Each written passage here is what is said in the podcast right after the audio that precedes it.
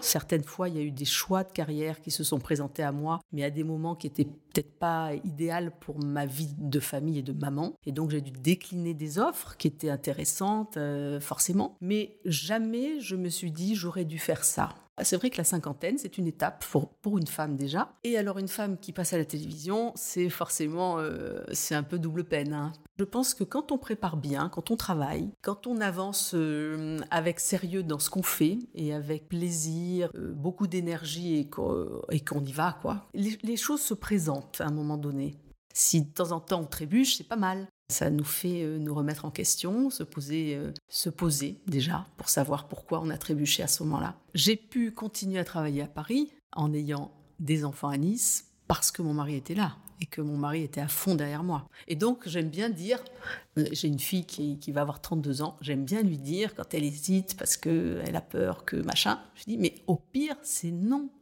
C'est pas grave. Acceptons de se tromper, acceptons l'échec, acceptons euh, de, prendre une mauvaise direction. C'est pas très grave au fond. Bonjour et bienvenue dans 50 ans et toutes mes dents, le podcast de celles qui abordent et traversent la cinquantaine avec optimisme et croquent leur futur professionnel à pleines dents. Parce que la seniorité est une vraie valeur ajoutée, apprenons à la savourer et la valoriser. Je suis Karine Arnéodo, coach professionnel et booster d'impact positif des carrières féminines. Je vous emmène à la rencontre de femmes inspirantes qui croquent leur futur professionnel à pleines dents avec audace et optimisme. Je vous partage également mes recettes pour nourrir votre confiance, booster votre énergie, développer votre influence, capitaliser sur vos talents, devenir votre propre opportunité et oser avec le sourire. Comment faire de ce cap tabou une période fertile, libératrice, créatrice de transformation et génératrice d'énergie? Comment faire de la cinquantaine une aubaine professionnelle? C'est dans 50 ans et toutes mes dents, et c'est maintenant. Aujourd'hui, j'ai le plaisir de vous faire découvrir une femme dont vous connaissez déjà le regard hypnotisant certainement. En tout cas, moi, j'ai flashé dessus dès la première seconde où je l'ai vue. Marielle Fournier, le visage des dossiers de Teva, journaliste, animatrice radio, réalisatrice de documentaires, nous raconte son évolution professionnelle exceptionnelle dans les médias. Jonglant entre radio et télé, Paris et Nice, carrière et famille, elle mène sa vie tambour battant avec comme signature sa passion des autres. De Europe 1 à M6, Marielle nous raconte ses aventures journalistiques de femme dans un monde d'hommes et égrène ses conseils pour réussir sa deuxième partie de carrière. La préparer dès 40 ans, multiplier les cercles relationnels et oser dire non. Femme de tête, mais surtout de cœur, elle se renouvelle constamment avec comme seule vraie intention prendre du plaisir dans tout ce qu'elle entreprend. Bonjour Marielle. Bonjour Karine. Je suis ravie de t'avoir avec nous euh, aujourd'hui dans ce nouvel épisode de 50 ans et toutes mes dents. Euh, alors déjà, j'avais envie de, remercier peut-être celui qui, a permis notre rencontre, qui est Bruno Valentin. Ah oui, c'est vrai. Qui dirige Pôle Compagnie à Nice, qui est une, agence de communication. Donc c'est comme ça qu'on s'est rencontrés. Après, on, on s'est rendu compte qu'en fait, on avait euh, des degrés de séparation assez proches. Et donc, je suis ravie de t'avoir aujourd'hui avec moi pour parler de, ton parcours et de comment tu pourrais inspirer les femmes de, de 50 ans sur justement, avec ton regard de, sur cette deuxième partie de carrière. tu as un parcours assez exceptionnel. Moi, je te connais en fait sans t'avoir connu parce que je t'ai vu pendant des années sur Teva. Et, et ailleurs aussi évidemment, mais principalement, moi je sais que le souvenir de, toi que j'avais, c'est ça, c'est ton regard, un regard super particulier et que je voyais dans Teva. Donc euh, déjà pour commencer, qu'est-ce que tu as envie de nous dire, qu'est-ce que tu as, envie de nous partager de toi et de ton parcours? Alors déjà, je suis ravie d'être derrière un micro, parce que le micro, c'est ma vie. J'ai démarré à la radio en fait. Après, j'ai fait beaucoup de télé, mais la radio, c'est vraiment... Euh, ce que j'adore faire parce qu'il y a une spontanéité. Euh, euh, voilà, on est l'une euh, en face de l'autre et on va et on va discuter. Et il va sortir des choses incroyables. Et le micro est là pour essayer de les, les capter. Donc je suis ravie. Voilà, déjà, j'aime bien être derrière un micro. Donc, qu'est-ce que tu as envie de nous dire Alors, peut-être déjà une, première partie de ton parcours avant la cinquantaine, et puis ensuite, on va aller plus précisément sur cette période, sachant qu'aujourd'hui, tu as 60 ans, et donc, tu as justement ce regard, on en parlait il y a, deux minutes, ce regard un peu plus froid hein, sur ce passage des 50. Donc, déjà, avant d'arriver aux 50, Qu'est-ce qui s'est passé? Alors moi j'ai démarré la radio très jeune, à 20, euh, enfin j'avais une vingtaine d'années, même j'étais même ouais, j'étais encore étudiante, mais j'ai on va dire j'ai vraiment démarré ma carrière professionnelle à 24 ans à Europe 1 comme reporter. Je travaillais aux infos en fait, et puis après j'ai présenté les informations, les journaux du matin, des week-ends, etc. Donc ça j'ai fait ça pas mal d'années. Et à l'époque, euh, une jeune femme journaliste à la radio, elle faisait de la télé parce que la télé venait la chercher à un moment donné, parce qu'on était très peu nombreuses. Il faut imaginer que sur une rédaction de 80 personnes à Paris, même un peu plus parfois, on était 10 euh, à tout casser au début. Vraiment, même pas, même pas. Donc, euh, forcément, quand euh, la télévision s'est un petit peu ouverte aux femmes, ah bah, la télé venait chercher à la radio des journalistes, des pros déjà. Donc il y a eu cette espèce de passerelle qui s'est faite. J'ai démarré la télé euh, vers 30 ans, je crois. D'abord TF1, une année, une année et demie, puis M6, où là, pendant, euh, je crois, 7 ou 8 ans, j'ai présenté un, un magazine d'histoire qui s'appelait Passé Simple. Et là, je continuais la radio. Donc, je faisais vraiment, j'étais ambidextre. Je faisais la radio et la télévision. Et c'était euh, c'était un grand plaisir. Alors pour pour compliquer un peu les choses, euh, euh, à un moment donné, j'ai quitté Paris où j'habitais avec Marie et un premier enfant pour revenir m'installer à Nice, qui est ma ville natale. Et donc pendant une trentaine d'années, j'ai fait la navette. Alors c'est vrai que l'empreinte carbone c'est pas top. Maintenant je me j'ai ralenti, mais j'allais à Paris pour travailler, je revenais à Nice pour m'occuper de ma famille en gros. Et, donc j'ai jonglé comme ça carrément toute ma carrière. Et objectivement, si je me retourne, je me dis que c'est une question de choix. Certaines fois, il y a eu des choix de carrière qui se sont présentés à moi, mais à des moments qui étaient peut-être pas idéal pour ma vie de famille et de maman. Et donc, j'ai dû décliner des offres qui étaient intéressantes, forcément. Mais jamais je me suis dit, j'aurais dû faire ça. Je n'ai absolument. Euh, mes choix étaient totalement assumés. Tu veux dire que tu n'as pas de regrets J'ai pas de regrets. au contraire, je trouve que je me suis euh, énormément amusée, que j'ai appris plein de choses, que, que mon métier m'a comblée.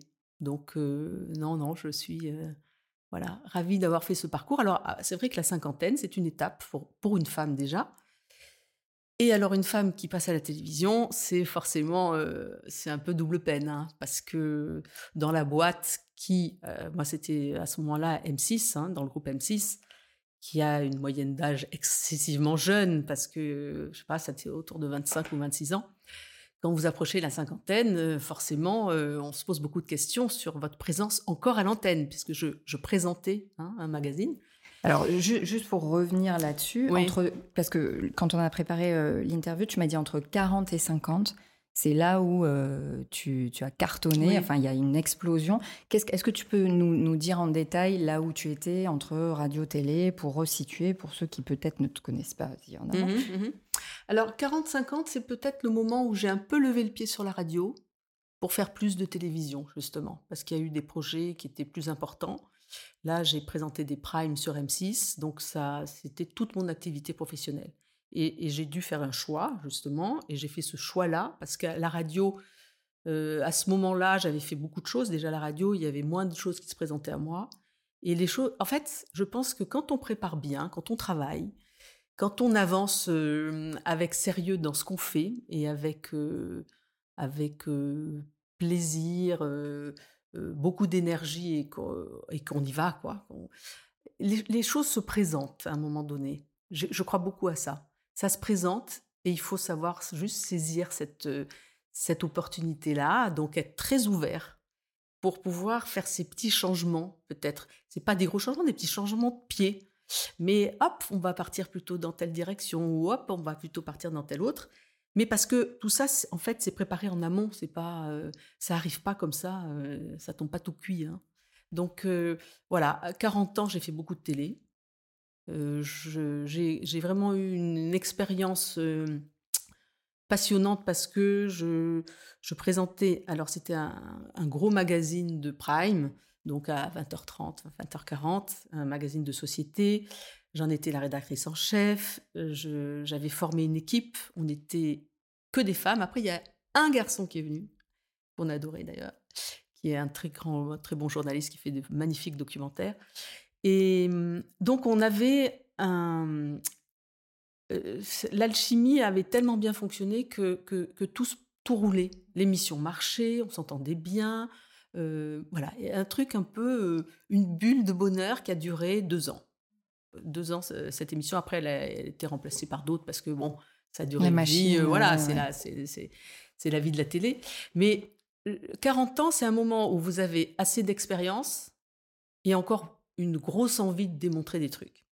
Donc c'est vraiment, je pense, pour une femme, euh, dans une société, quand on n'est pas tout seul à faire son, taf, hein, quand on est dans une grosse société, ce qui était mon cas, vous avez euh, une vraie légitimité. Alors, c'est vrai que, j'allais dire, euh, par la force de notre éducation, du caractère, on avait un peu tendance, maintenant moins, parce que les femmes sont plus présentes, mais à l'époque, on avait moins tendance à l'ouvrir, en gros. Parce que dès que vous l'ouvriez, vous étiez soit une emmerdeuse, soit pour qui elle se prend. Et donc, comme il y avait beaucoup d'hommes quand même qui, étaient aux manettes, c'était un peu compliqué de, de s'affirmer De s'imposer. et de s'autoriser voilà. à, dire. Mais objectivement, moi, je me suis régalée. J'ai travaillé euh, vraiment euh, très bien dans ce groupe avec des hauts et des bas, forcément. Il y a des projets qui doivent se faire qui ne se font pas. Vous l'avez mauvaise. Euh, vous avez l'impression qu'on vous a savonné la planche. Tout ça, ça fait partie de la vie dans toutes les sociétés euh, et les entreprises. C'est la vie. Mais, mais c'est ce qui nous fait avancer aussi. Si de temps en temps on trébuche, c'est pas mal. Euh, ça nous fait nous remettre en question, se poser, se poser déjà pour savoir pourquoi on a trébuché à ce moment-là. Et donc tu as ça, et après comment tu bascules sur Teva c'était dans le même groupe. Donc en fait, à un moment donné, euh, euh, M6 rachète totalement Teva. Ils avaient des parts, mais là, ils rachètent totalement. Et ils se disent, on va créer une émission qui soit un peu emblématique de la chaîne. Comme c'était une toute petite chaîne, euh, il y avait très peu de personnes qui y travaillaient. Donc il y a eu à un moment donné Sandrine Dominguez pour la déco, Christina Cordea pour le, pour la beauté, le machin, le bien-être. Hein, et puis moi, euh, qui était la journaliste qui présentait le magazine de société. Donc on était en fait trois au début, puis quatre ou cinq, puis c'était vraiment petite structure. Et là, euh, au départ, c'était euh, pour présenter une émission, puis je continue un peu M6 à côté, c'était un petit truc en plus. Et puis petit à petit, l'émission s'est installée, elle a eu plus de moyens, donc on a pu euh, faire produire des documentaires, parce qu'au début, on, rachetait des trucs tout faits euh, qu'on rediffusait, en fait, parce que c'était vraiment pour voir si ça allait marcher. Et puis, la, la directrice de Teva. Donc là, déjà, tu es managée par une femme. Là, je suis.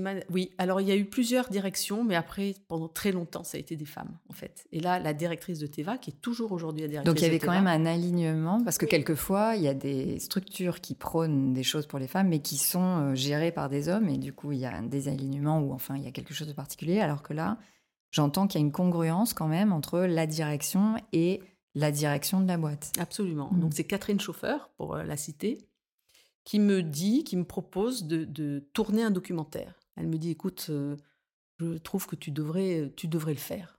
Sauter le pas et le faire, on te suit, euh, trouve un bon sujet, euh, trouve une production et nous on t'aide, une production qui a l'habitude de travailler avec nous, pour ton premier documentaire. Et donc, c'est vraiment elle qui m'a permis de, réaliser mon premier documentaire. Après, j'en ai fait plusieurs. Et le, premier, alors le premier, parce que ça m'a marqué. comme je travaillais par plaisir, mais aussi euh, non. Je, revenais un peu à la radio l'été, par plaisir. C'était, c'était euh, mes contrats me permettaient de faire de, en fait, de faire parallèlement à la télé, on va dire euh, de septembre à juin, j'avais le droit de faire de la de la radio l'été. Et je me souviens qu'il y avait eu un, fait divers effroyable avec une, une femme, on avait retrouvé les bébés congelés, enfin un truc absolument affreux. Et, tout à coup, je m'étais posé la question de savoir, mais quand ce, genre de femme est emprisonnée, qu'est-ce qu'elle devient quand elle sort? Qu'est-ce qui se passe? Et j'ai commencé à aller chercher. Et je me suis rendu compte qu'il n'y avait aucun documentaire qui traitait de ce sujet-là. On parlait des hommes en prison, des mamans des hommes en prison, des femmes des hommes en prison, mais pas des, femmes en prison. Et du coup, j'ai fait des recherches. Euh, je me suis rendu compte qu'il y avait peu de femmes en prison. À l'époque, c'était un millier ou euh, enfin à peine plus sur. Euh, il y en avait quand même déjà 60 000 euh, je pense qu'aujourd'hui c'est plutôt 80, mais 80 000. Mais à l'époque c'était 60 000. Donc c'est vraiment un tout petit pourcentage. Donc je me disais, tiens, pourquoi? C'est vraiment les femmes font rien de mal, jamais? C'est quoi C'est quoi? C'est quoi l'idée? Donc je m'étais dit, je vais enquêter ça, je vais enquêter là-dessus. Et puis j'ai proposé à, ma chaîne de, faire le sujet. Ils m'ont dit, allez, banco, on va voir une prod et on va, on, te, soutient pour faire ça. Et donc j'ai découvert bah, justement pourquoi, pourquoi on n'emprisonne pas les femmes euh, enfin moins souvent les femmes parce qu'on sait qu'une femme en prison, c'est la fin de tout, sa, cellule familiale explose. C'est-à-dire que sa famille la rejette totalement, alors que ce n'est pas le cas pour un homme. Un homme en prison, euh, sa maman, sa femme, ses enfants viennent le voir. Une femme en prison, en général, c'est terminé. La famille, ouais, tourne le dos, c'est terrible. Et dans les personnages qu'on suivait, parce que donc c'était c'était un grand documentaire avec plusieurs personnes. Voilà. Il y avait une femme euh, qui devait avoir 55 ans. Alors, j'étais censée ne pas savoir pourquoi elles étaient en prison. C'était le deal avec euh, l'administration pénitentiaire. Hein. Je n'avais pas le droit de, voilà, de savoir. Alors, il y en a une ou deux qui avaient voulu me le dire, mais euh, moi, je ne m'en servais pas pour mon documentaire, etc. Et donc, cette femme, on, on a suivi ses derniers jours en prison et sa sortie. Eh ben, alors qu'elle était mère de famille, etc. Elle est sortie, elle était en, prison dans le nord de la France. Elle est sortie, et à la sortie de prison, c'était une personne d'une association qui est venue à sa sortie. De réinsertion. Qui l'a récupérée, mmh. qui l'a mise dans un, logement pour quelques jours, pour quelques temps. Et on a, on a accompagné cette femme les premières semaines, et c'était effroyable, elle était seule, et elle nous disait, mais moi je veux retourner en prison parce qu'elle avait la sécurité d'être entourée par, au moins d'être entourée par des gens, d'être pas seule. C'est pour elle, c'est un gouffre. Quand on entend ça, mais c'est euh, c'est bouleversant.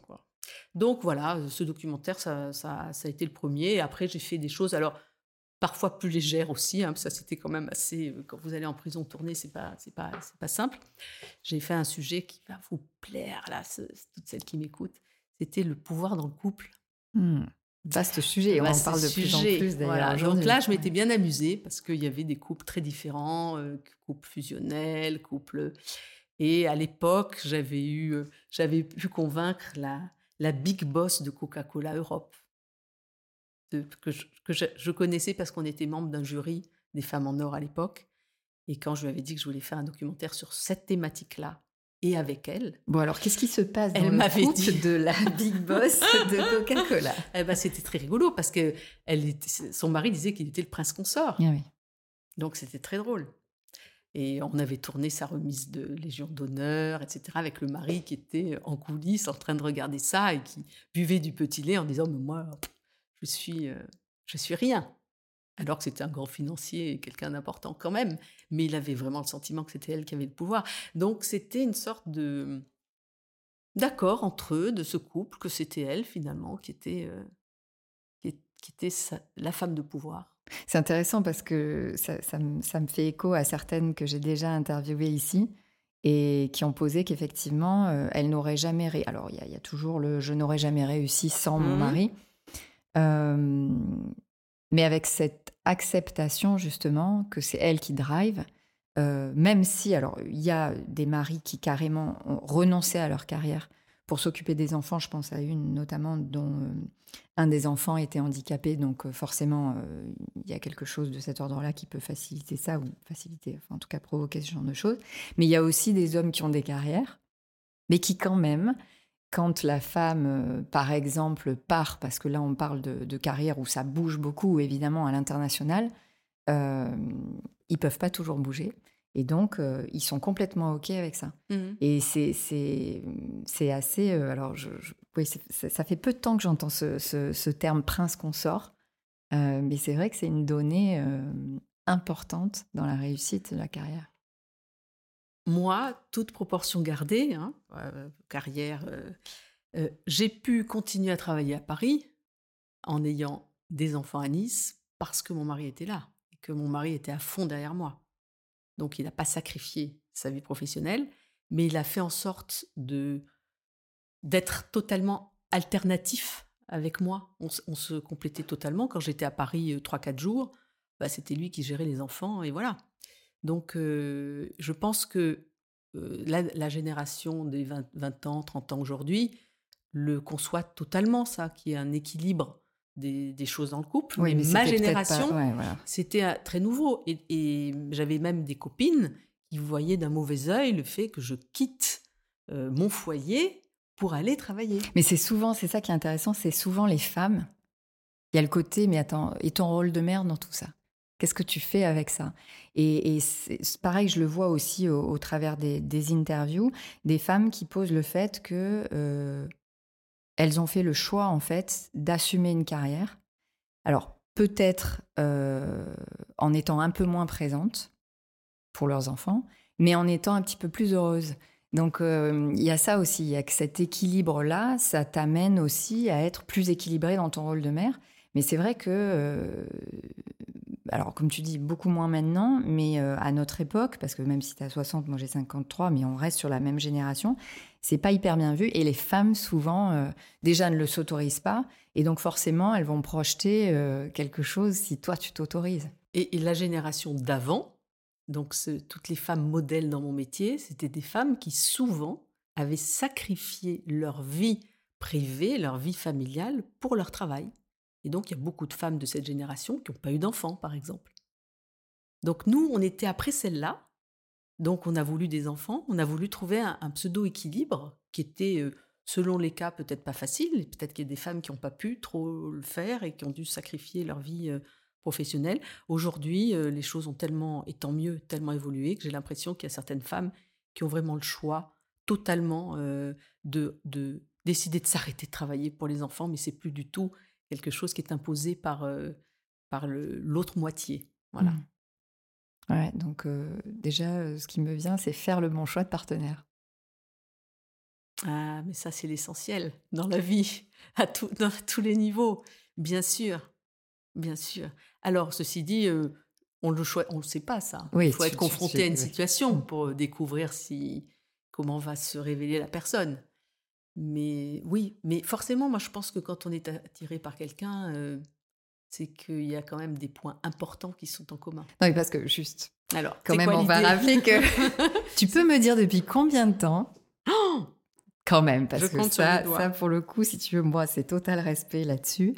Donc, alors, mon mari, d'abord, c'est un, un ami d'enfance, donc on s'est toujours vu, on s'est toujours connu, puis on s'est perdu de vue forcément, à l'adolescence, euh, voilà. Mais euh, je crois qu'on est ensemble maintenant quasiment depuis 40 ans. Ouais. Voilà. Voilà. Mais vous avez compris par, Tout est dit. par intermittence. Ce qui est peut-être le secret. qui, pour mon couple, mm. a été le secret, ça c'est certain. Oui, parce qu'on est tous les deux, on a de forts, euh, quand même, de, des caractères un peu un peu affirmé. On est deux mhm. taureaux euh, ensemble. Ah, vous êtes deux taureaux. Deux ah taureaux en plus, deux gauchers. Euh, c'est particulier les gauchers aussi, on dit toujours. Hein. Mais, mais euh, donc c'est vrai que le fait de ne pas être toujours collé, ça a été notre, je pense, notre solution. Et, et, quand on était ensemble jeunes, moi j'étais déjà à la radio et j'avais des horaires très bizarres. Je me levais à 2h30 du matin, je faisais des trucs comme ça de dingue. Et du coup, on n'était pas, on passait pas forcément toutes nos soirées ensemble. On passait, donc on n'a jamais été totalement ensemble en permanence. C'est le confinement nous a fait découvrir ça. Non, mais sincèrement, c'est vrai en plus. Et alors Je plaisante pas. Hein. Parce que des fois, la retraite, c'est la cata du couple. Le... Tu ah vois, ben ou alors là, le eh confinement, ben, le rapprochement. C'était bien. Ah ouais, ouais c'était bien. Voilà, c'était nouveau et c'était bien. Ok, donc, euh, donc pour revenir à, ce passage de la cinquantaine, toi au niveau donc personnel et professionnel, comment tu l'as vécu? Alors personnel, euh, j'essaye de voir un peu, personnel, bien. C'est vrai que c'est une étape où je pense qu'une femme aujourd'hui à 50 ans, elle, elle, a plein de choses super. Vraiment, vraiment, c'est vraiment ce que je pense. Parce qu'elle n'a plus rien à prouver à 40 ans, elle a encore beaucoup de besoin d'avancer vite, quoi, de, créer des trucs, d'exister. 50, on a moins besoin de se prouver des choses. Donc on est un peu plus sereine. Professionnellement, si on a eu quelques pépins, bon, bah, ça nous a un peu solidifié. Solidifié, mmh. voilà, on a un peu sa, petite carapace qui nous permet de, traverser les petits, les petits, non pas les tempêtes, mais de nager à contre-courant parfois, on va dire, voilà. Mais ça, c'est sur le plan professionnel, sur le plan, ouais, en fait, professionnel et perso, je dirais qu'il y a ça, en tout cas, il y a une sorte de sérénité, de plus avoir besoin de prouver, etc. Après, sincèrement, à la télévision, c'était un souci. Donc, on va pas, je ne vais pas vous mentir. Hein. Le fait d'être plus toute jeune à l'écran, mon cas était, était étudié chaque année quand même pour savoir si je pouvais encore rester à l'antenne. Toi, à cette époque-là, quand tu as 50, quand tu commences à rentrer à la cinquantaine, tu es toujours chez TVA Alors j'ai cette émission qui est une émission hebdomadaire. Hein. C'est donc mmh. toutes les semaines, c'était le, prime de, de Teva. Et effectivement, alors on me le dit pas clairement, hein. j'ai des des informateurs à droite à gauche dans les, dans les bureaux des, des patrons. Euh, est-ce qu'on garde Marielle encore En gros, euh, est-ce que, est-ce que, est-ce que? Et bon, dans ces cas-là, bah, c'est perturbant, mais je n'ai jamais... ça n'a jamais eu de vraiment de, de, prise sur moi. Alors, c'est pas du tout parce que j'adore vieillir, personne raffole de vieillir, hein, on préférait être rester très mimi et tout ça, c'est pas c'est pas la question. Tu es toujours très belle. C'est juste non, mmh. mais c'est juste l'idée de se dire c'est quoi mon cœur de métier? Voilà. J'aurais été une, une, je sais pas, une top modèle. le problème de l'âge se pose vraiment. J'aurais été qu'une animatrice. Le problème de l'âge pouvait se poser aussi. Mais là, moi, mon cœur de métier, c'était d'être journaliste, de faire des interviews, de faire des documentaires, de présenter des émissions. Donc, je me suis dit, bah, je trace. Si ils estiment que cette valeur-là est plus importante que juste le physique, bah, je vais rester. Et s'ils pensent que maintenant c'est plus le physique, je resterai pas, mais je ne vais pas dévier. J'ai pas essayé de dévier, j'ai pas essayé de changer. Mmh. Voilà. Et il se trouve que les événements ont plutôt penché par, par mon, mon expérience professionnelle, parce qu'à ce moment-là, il a fallu qu'on interviewe dans notre émission quelques personnes importantes. Euh, alors à l'époque, ça allait de Bernadette Chirac, qui était la femme du président de la République, ou en tout cas, voilà, des choses comme ça. Et là, ils se sont rendus compte que euh, mon positionnement permettait de faire ça. Et, du coup, prendre une plus jeune, petite jeune qui n'avait pas d'expérience, qui aurait été très mimi à l'antenne, c'était un peu trop tôt pour la chaîne, qu'elle avait encore besoin de ça. Voilà. Donc, euh, j'allais dire de façon très pragmatique, je servais encore beaucoup et que, et que j'ai passé ces petites années de la cinquantaine dans cette espèce de, de petit flou où je reste, je reste pas, je reste, je reste pas. La question se posait quand même en fin de. J'avais des contrats tous les ans, donc oui, au mois de juin, voilà, donc mmh. au mois de juin, on se posait la question. Et puis une fois que j'ai passé ça, bah, eh ben ça roulait. Et donc j'ai continué et on a arrêté vraiment l'émission parce que l'émission avait 15 ans, etc. Donc on l'a arrêté juste avant le, confinement. J'avais fait quelques émissions spéciales en plateau avec des invités importants aussi, euh, ministres et autres. Et parce que la chaîne avait confiance, parce qu'elle savait que je savais tenir un plateau, que j'avais cette expérience-là, que, tout le monde ne peut pas avoir, mais c'est normal, j'avais 30 euh, ans de radio et 30 ans de oui, derrière moi. Ce que euh. j'entends, c'est qu'il y a l'expérience, mais il y a aussi peut-être le carnet d'adresses quand même, qui est important dans ce Le réseau, mais, voilà. mais oui, le réseau un petit peu, parce qu'il se fait par la force des choses avec votre métier, bien mmh. sûr. Il se fait au fil de l'eau, il se fait pas quand tu as 20 ans, même si tu as une jolie. Euh, et puis aussi, c'est ça, son comportement au travail. J'ai toujours été euh, euh, correct et cash. J'ai jamais fait de trucs tordus par rapport à un invité, par rapport à quelqu'un qui me faisait confiance pour venir en plateau. J'ai fait des émissions un peu, un peu délicates. Je me souviens de la dernière compagne de Gainsbourg qui avait caché sa liaison pendant et qui avait voulu sortir un peu son histoire à un moment donné. Elle a donc été la dernière. Elle était, beaucoup, beaucoup plus jeune que lui, puisqu'elle était étudiante quand euh, ils avaient commencé leur, leur liaison.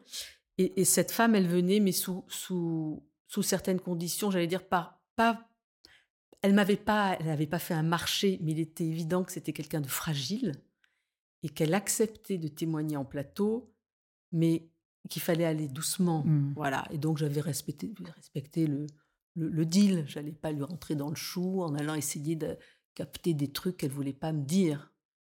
mon rôle, c'était d'interviewer, d'aller le plus loin possible, mais c'était toujours de respecter la personne. Voilà, moi, c'était ma façon de travailler. C'était tes valeurs. Euh, c'était mes valeurs et c'était les valeurs que partageait la chaîne aussi. Donc, euh, donc il y avait ça aussi qui fait qu'au bout d'un moment, euh, vous avez une réputation, quel que soit votre métier. Cette réputation-là, si une ou deux fois elle était cornée, après c'est très compliqué. Donc ça, c'est peut-être un petit conseil que je peux donner. Faites attention. Certaines fois, vous avez peut-être un, un choix de faire quelque chose d'hyper bien, mais euh, qui va vous permettre de réaliser un projet formidable, mais peut-être en faisant un peu, en cassant un peu, hein, en faisant de la casse derrière. Faites gaffe, ça vous revient un jour ou l'autre à la figure. Oui, peut-être penser plutôt en long terme qu'à one shot. Oui, ouais, exactement. Mmh. Et donc, ça, ça, ça, ça, fait écho à ce que, quand je t'ai demandé c'est quoi ton mot, tu dis aussi, au pire, c'est non. Donc, ce que j'entends, c'est ça, hein, c'est comment tu t'autorises. Donc, pourquoi, pourquoi ce choix? Au pire, c'est non, et comment tu l'as expérimenté, toi? Alors, au pire, c'est non. Alors, c'était déjà un copain que j'aime beaucoup qui le disait, euh, et, j'avais trouvé ça génial, parce qu'on était très jeunes quand il l'avait dit la première fois, pour d'autres raisons, bien sûr. Là, vous imaginez que c'était un copain, donc c'était plutôt avec mes copines. Au pire, c'est non.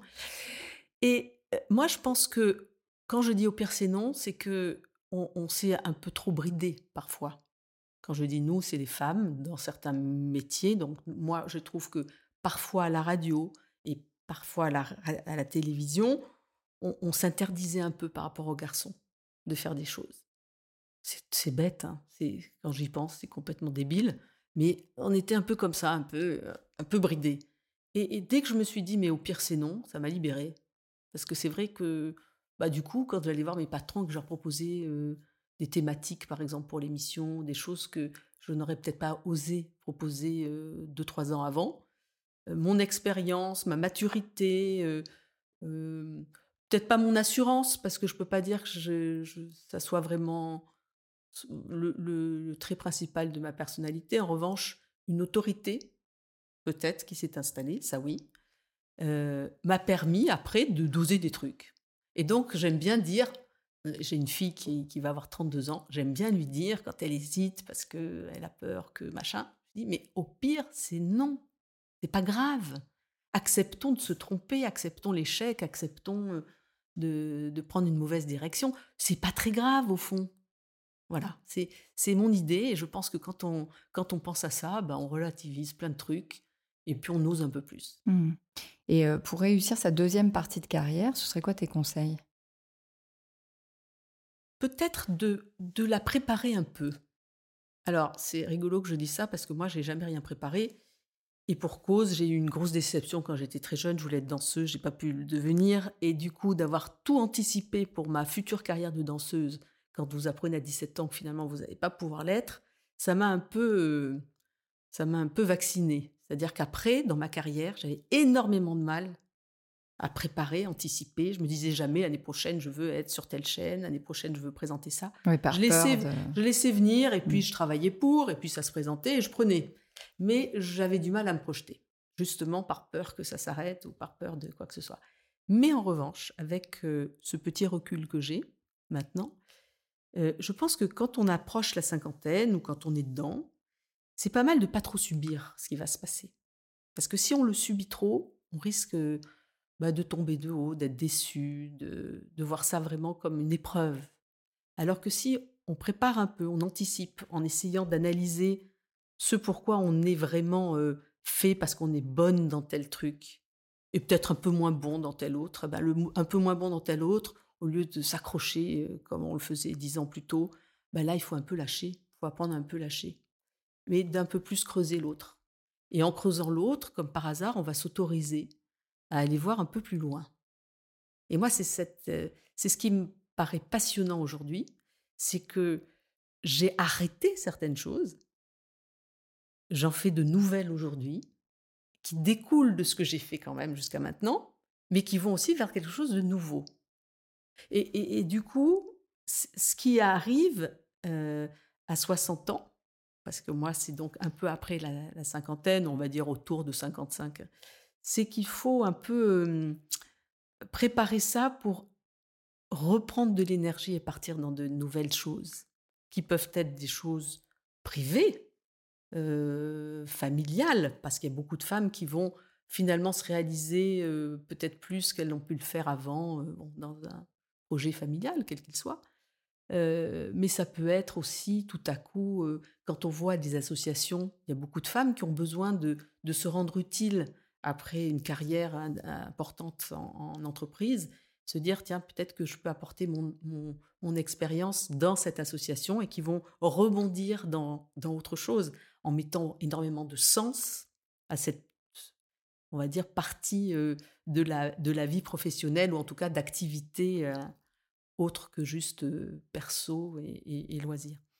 Donc, en préparant et en voyant vraiment finalement ce qui nous fait avancer, ce qui nous motive, ce qui nous attire, je conseillerais ça, de préparer un peu. Mmh. ce que j'entends, c'est aussi, ça permet quand même, tu disais tout à l'heure, hein, tu disais, voilà, on a moins à prouver, on se connaît mieux, c'est ça que j'entends en creux, hein, et on sait mieux ses talents, et donc il y a des choses à lâcher pour euh, justement être plus dans le plaisir peut-être. Il y a une notion de plaisir que, que, que, j'entends, il y a une notion de curiosité aussi. Hein. Euh, comment voilà, je m'amuse avec des nouvelles choses en, en, capitalisant évidemment sur tout ce que j'ai pu expérimenter avant. Et alors, toi, tu es hyper active. Hein. Qu'est-ce que Qu'est-ce que tu conseillerais Enfin, toi, en tout cas, c'est quoi ta secret sauce pour maintenir cette, cette vitalité et justement cette curiosité, puisque tu, tu aujourd'hui, tu sur plein de projets, aussi bien perso que pro. C'est quoi, c'est quoi ton secret? Alors, je rebondis sur ce que tu viens de dire avant, le plaisir. Et en fait, je m'aperçois que dans ma vie, c'est, c'est ce qui m'a fait avancer. Et les rares fois où j'ai arrêté quelque chose, moi, perso, c'est parce que je n'y trouvais plus de plaisir. Et dans mon métier notamment, quand vous n'avez plus de plaisir, ça se voit ou ça s'entend. On ne peut pas tricher derrière un micro quand on n'a plus envie de se lever à 2h30 du matin pour aller faire les infos le matin. Ça s'entend. Donc on est obligé d'être dans la vérité. Et donc moi, c'était, et ça a toujours été, le plaisir.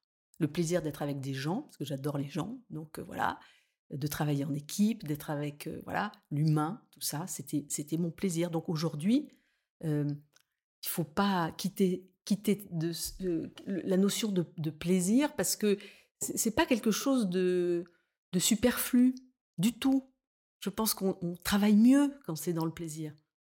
Parce que le plaisir, c'est la passion. La passion, euh, euh, ça fait avancer. Euh, donc, c'est ça. Alors, c'est facile à dire quand on a mon âge, parce qu'on a et que quand on a un peu moins et qu'on est dans une période de sa vie professionnelle où il n'y a pas que du plaisir, il faut faire avec, il faut faire le dos rond. Voilà, j'ai connu ça aussi, hein, des moments où j'avais plus envie, où, où on m'enquiquinait, où j'aurais voulu qu'on me laisse plus de liberté, qu'on me donne plus de choses. Voilà, j'ai connu tout ça. Mais au fond, avec le recul, je m'aperçois que les moments les moins sympas de ma vie professionnelle, c'est quand il y avait moins de plaisir. Mmh. Voilà, moi, en tout cas, moi, je fonctionne comme ça. Donc c'est... Oui, ce que j'entends aussi, c'est que tu es en capacité, enfin, en tout cas, tu as été en capacité d'arrêter quand ça ne te va plus mmh. et de passer à autre chose. Oui. Et ça, c'est. je trouve, je trouve qu'on ne le dit pas assez parce que j'entends beaucoup. Alors, je, peux comprendre qu'il y ait des. Euh, comment des. Euh, des frein peut-être financier quelquefois à oser arrêter, mais peut-être que euh, il pourrait y avoir aussi des excuses. Dire, oui. Euh, et, alors, puisqu'on parle vraiment cash de, l'arrêt, moi j'ai arrêté la télé, donc euh, j'étais, je présentais mes émissions, j'étais quand même à l'antenne toutes les semaines, etc. Ou moins à la fin, parce que c'était plus événementiel comme émission, mais enfin j'étais à l'antenne. J'ai arrêté très récemment, juste avant le confinement en fait, sur le moment, ça donne un peu le vertige. On se dit, tiens, ma nouvelle vie sans ça, quand vous avez fait 30 ans de télé, euh, ça va donner quoi? Est-ce que j'en ai autant besoin que ça? Est-ce que ça... un vide. Voilà. Hein, mm. Donc il faut, il faut savoir gérer ça. Alors je pense que d'avoir une vie équilibrée à côté, faire d'autres choses, ça permet de peut-être mieux encaisser. Ça c'est sûr. Mais le vertige, on l'a. Et alors? Une fois qu'il y a le vertige, on le gère, le vertige.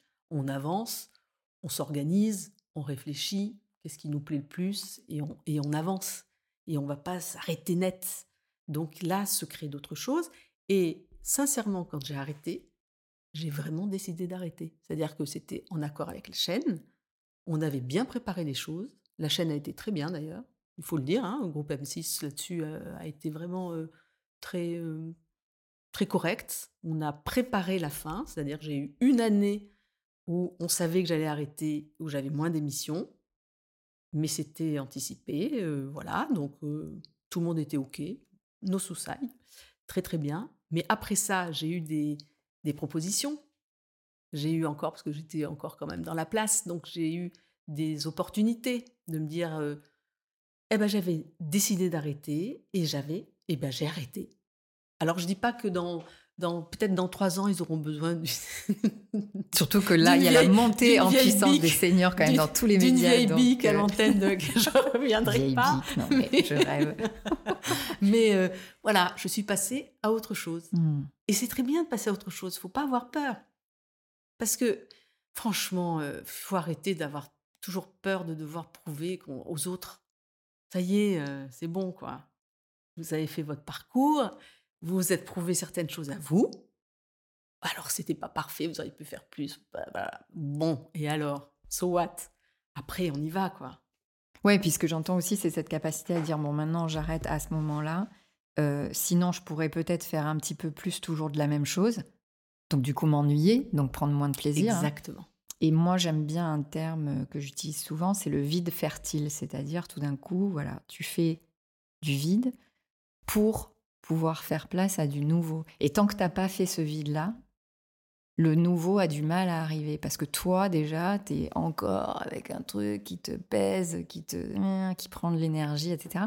Alors que quand tu cleans ça, même si au départ, comme tu dis, c'est vertigineux, c'est peut-être super inquiétant parce que tu sais pas en fait. Mais tant que tu n'as pas fait ce vide, peut pas y avoir vraiment du nouveau. Ah, c'est très bien ça. J'aime bien l'expression là. Vide fertile. Vide fertile. Ah ouais, c'est vachement bien ça. Mmh.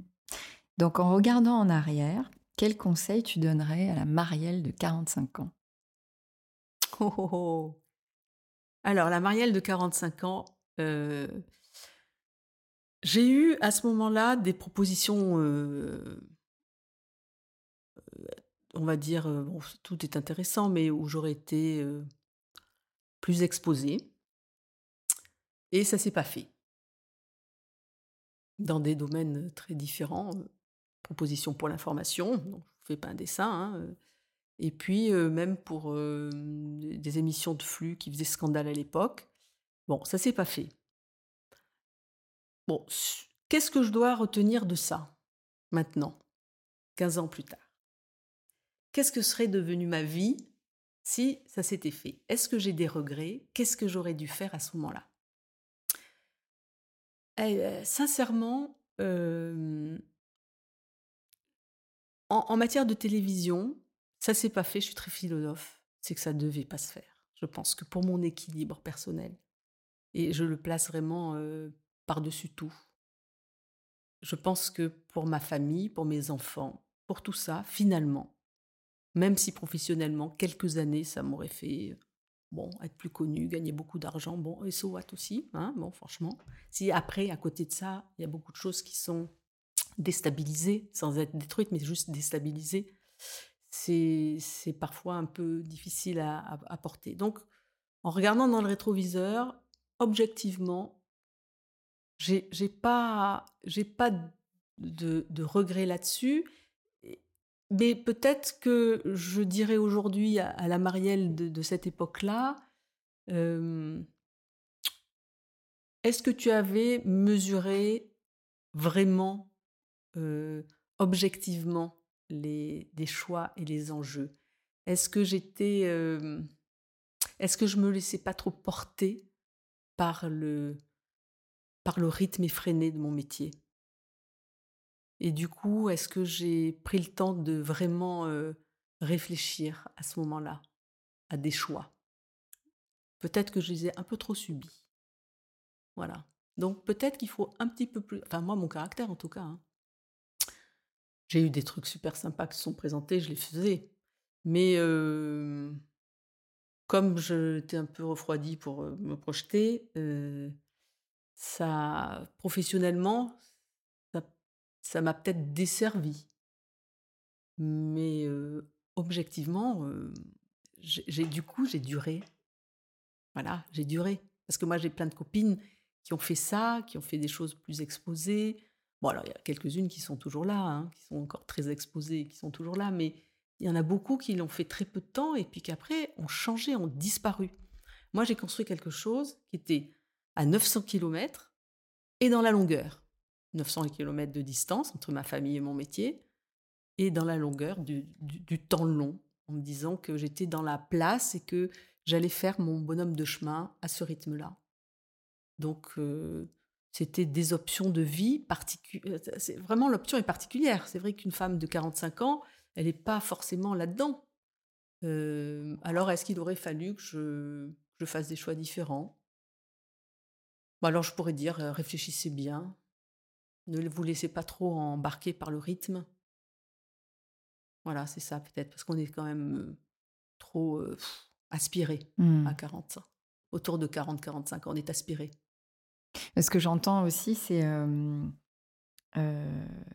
ça rejoint voilà, ce que tu disais tout à l'heure, c'est-à-dire être sa propre opportunité peut-être un petit peu plus, plutôt que être en mmh. mode opportuniste, c'est-à-dire j'attends et on me propose et j'y vais. Mmh, mmh. Et puis ce que j'entends aussi, c'est être aligné avec ses valeurs, parce que là, ce que j'entends, c'est que la valeur famille, pour toi, elle est...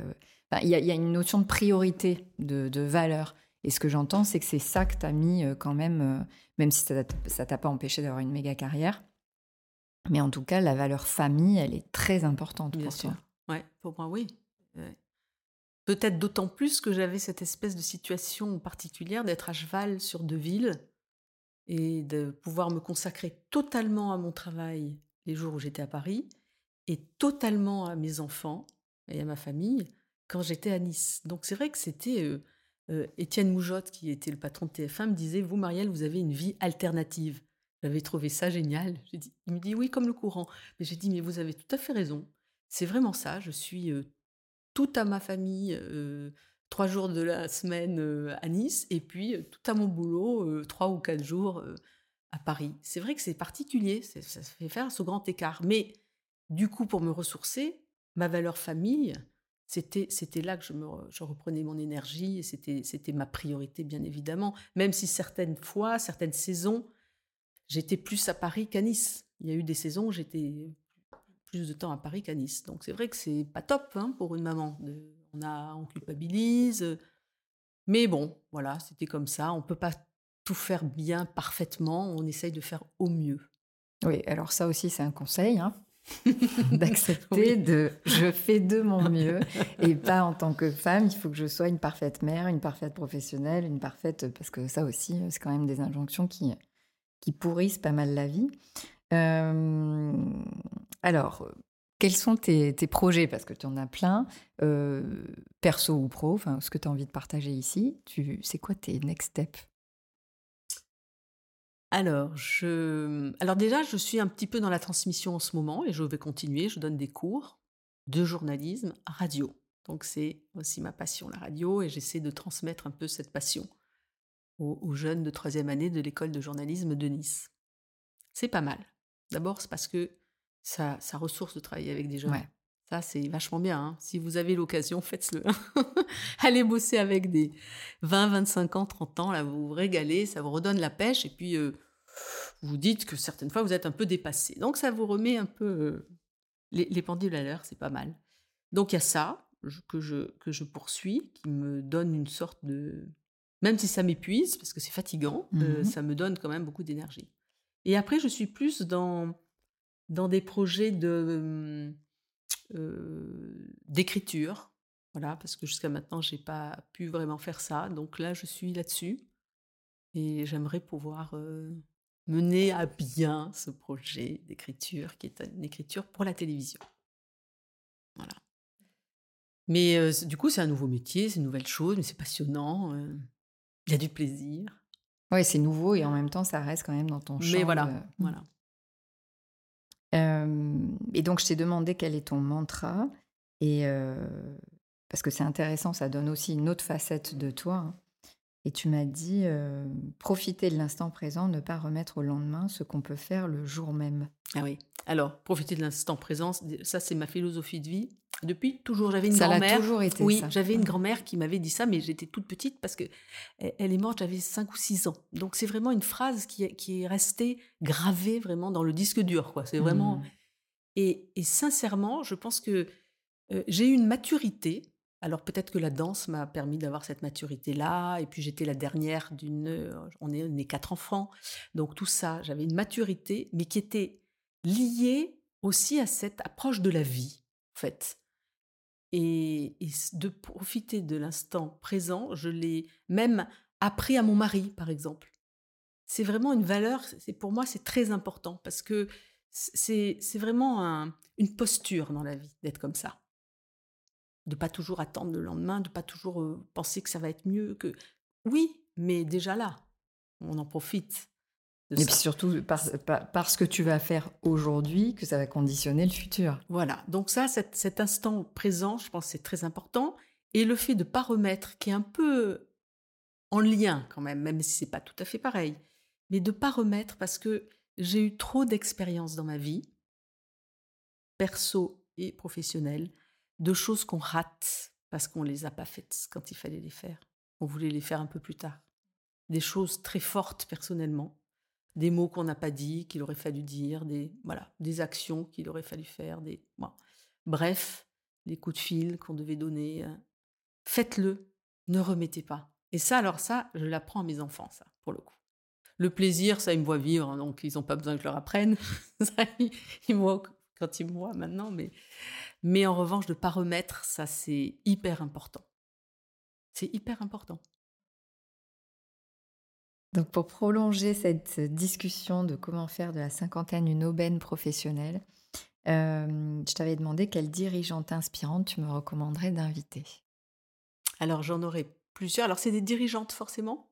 Non, ce sont des femmes inspirantes. Puisqu'on a parlé beaucoup de radio, qui est mon métier, vraiment, je, je suis obligée de parler de Catherine Ney, qui, euh, qui est un modèle, qui est une femme euh, exceptionnelle. Quand je suis arrivée à Europe 1, elle était là et elle a, quand on était au début que 5-6 filles, elle nous a totalement euh, pris sous son aile pour vraiment défendre notre cas et pas du tout nous prendre comme des rivales qui allaient potentiellement venir la renverser. C'est une femme brillantissime, pleine de talent et qui est un modèle. Donc voilà, dans mon domaine pro, c'est elle sans hésiter. Après, dans mon cursus professionnel que j'ai croisé plusieurs fois à différents postes et que j'ai accompagné un bout de chemin dans son association, il y a Tina Kieffer qui a créé Toutes à l'école, qui a fait une très belle carrière, alors très rapide à la télé, mais très belle carrière, puis à Marie-Claire qu'elle a dirigée, et puis elle a créé Toutes à l'école, après une histoire personnelle qui est étonnante, donc je suis allée avec elle au Cambodge. Euh, et, c'est vraiment une femme 100 000 volts. Hein il faut y aller, hein, il faut la suivre. Hein. Mais ça, c'est des rencontres incroyables. Donc voilà, il y a Tina, c'est bien. Ça serait bien qu'elle vienne répondre à, ton micro. Bah, écoute, je, je compte sur toi pour qu'elle puisse effectivement partager tout ce qu'elle a partagé. Euh, et que toutes nos auditrices et auditeurs, puisqu'il y en a, puissent euh, voilà, entendre ces inspirations. Marielle, merci beaucoup. Merci, De ton témoignage, c'était, c'était vraiment précieux. Je suis ravie de t'avoir aujourd'hui et puis de, voilà, de pouvoir effectivement être cette passeuse pour te permettre de, partager tout ça. Merci beaucoup. Merci. J'espère que vous avez pris autant de plaisir à écouter cet épisode de 50 ans et toutes mes dents que j'ai eu à le concocter pour vous. N'hésitez pas à nous soutenir en mettant 5 étoiles et un commentaire votre plateforme d'écoute préférée. Je vous dis à très vite avec de nouvelles inspirations pour croquer votre futur.